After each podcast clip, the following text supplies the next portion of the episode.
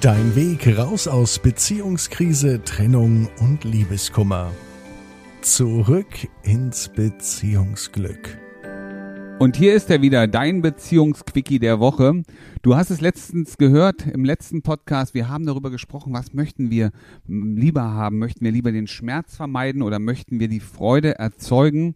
Und du hast es gehört und ja, im Grunde deines Herzens möchtest du die Freude haben und erwischt dich doch immer wieder dabei, dass du dabei bist, ähm, Dinge zu tun, die dir den Schmerz ja vermeiden helfen. Schmerz, was meine ich damit? Sowas wie, ich möchte die, die Harmonie zwischen uns nicht, nicht gefährden. Ich möchte, dass wir ähm, nach wie vor eine gute Beziehung zueinander haben und deswegen sprichst du vielleicht die eine oder andere Sache nicht an oder du setzt dich in der einen oder anderen Situation eben nicht in, äh, richtig durch. Du ja, du, du, du verzichtest darauf, Einfluss zu nehmen auf die Dinge, die da kommen. Selbst wenn du dir überlegst, wenn du in den Urlaub fahren möchtest, du möchtest vielleicht auch gerne was anderes machen.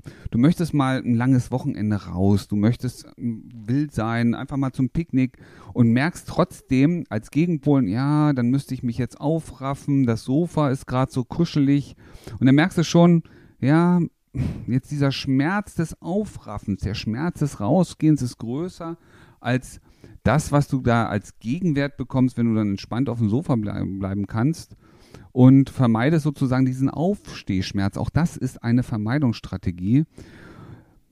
Deswegen achte mal für dich darauf, wenn du bestimmte Sachen nicht tust. Welchen Mehrwert gibt es dir? Welches gute Gefühl ist damit verbunden? Welche Emotionen? Ist es, dass du sagen kannst, oh, weißt du, ich ich bin dann gelassener, ich, ach, ich, es fühlt sich irgendwie so entspannt an, wenn ich es nicht umsetzen muss. Es fühlt sich entspannter an, wenn ich das Thema nicht anspreche. Es fühlt sich, ja, vielleicht auch wärmer an hier drin in der Wohnung, während draußen bei 5 Grad Außentemperatur das irgendwie auch kühler sein könnte. Und dann bist du schon im Vermeiden von bestimmten Dingen. Und dein Herz sagt dir, eigentlich möchtest du was ganz anderes erreichen was kannst du jetzt tun, um doch mal in die Energie zu kommen? Um das auszuprobieren, um zu sagen, ja, ich gehe jetzt trotzdem raus. Und das ist manchmal nur ein kleiner Steinwurf, ne? so ein kleines Gedankenumstellen.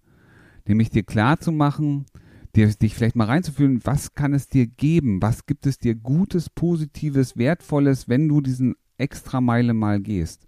Was gibt es dir in der Langfristigkeit, wenn du deinem Partnerin sagst, du, ich möchte das aber anders haben. Ich möchte es so haben, dass wir auf Augenhöhe miteinander umgehen. Ich möchte, dass du mich dabei unterstützt, wenn wir den Haushalt machen.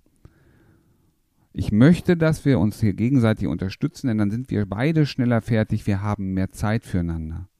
Wir können unsere Zeit anders genießen.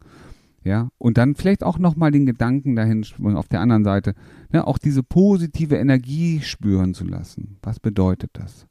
Das ist mein Beziehungsquickie für diese Woche. Also, mach dir klar, was möchtest du eigentlich viel lieber erreichen und welche guten, positiven Gefühle, Emotionen und auch Bilder kannst du mit dem Erreichen dieser Ziele ja verbinden.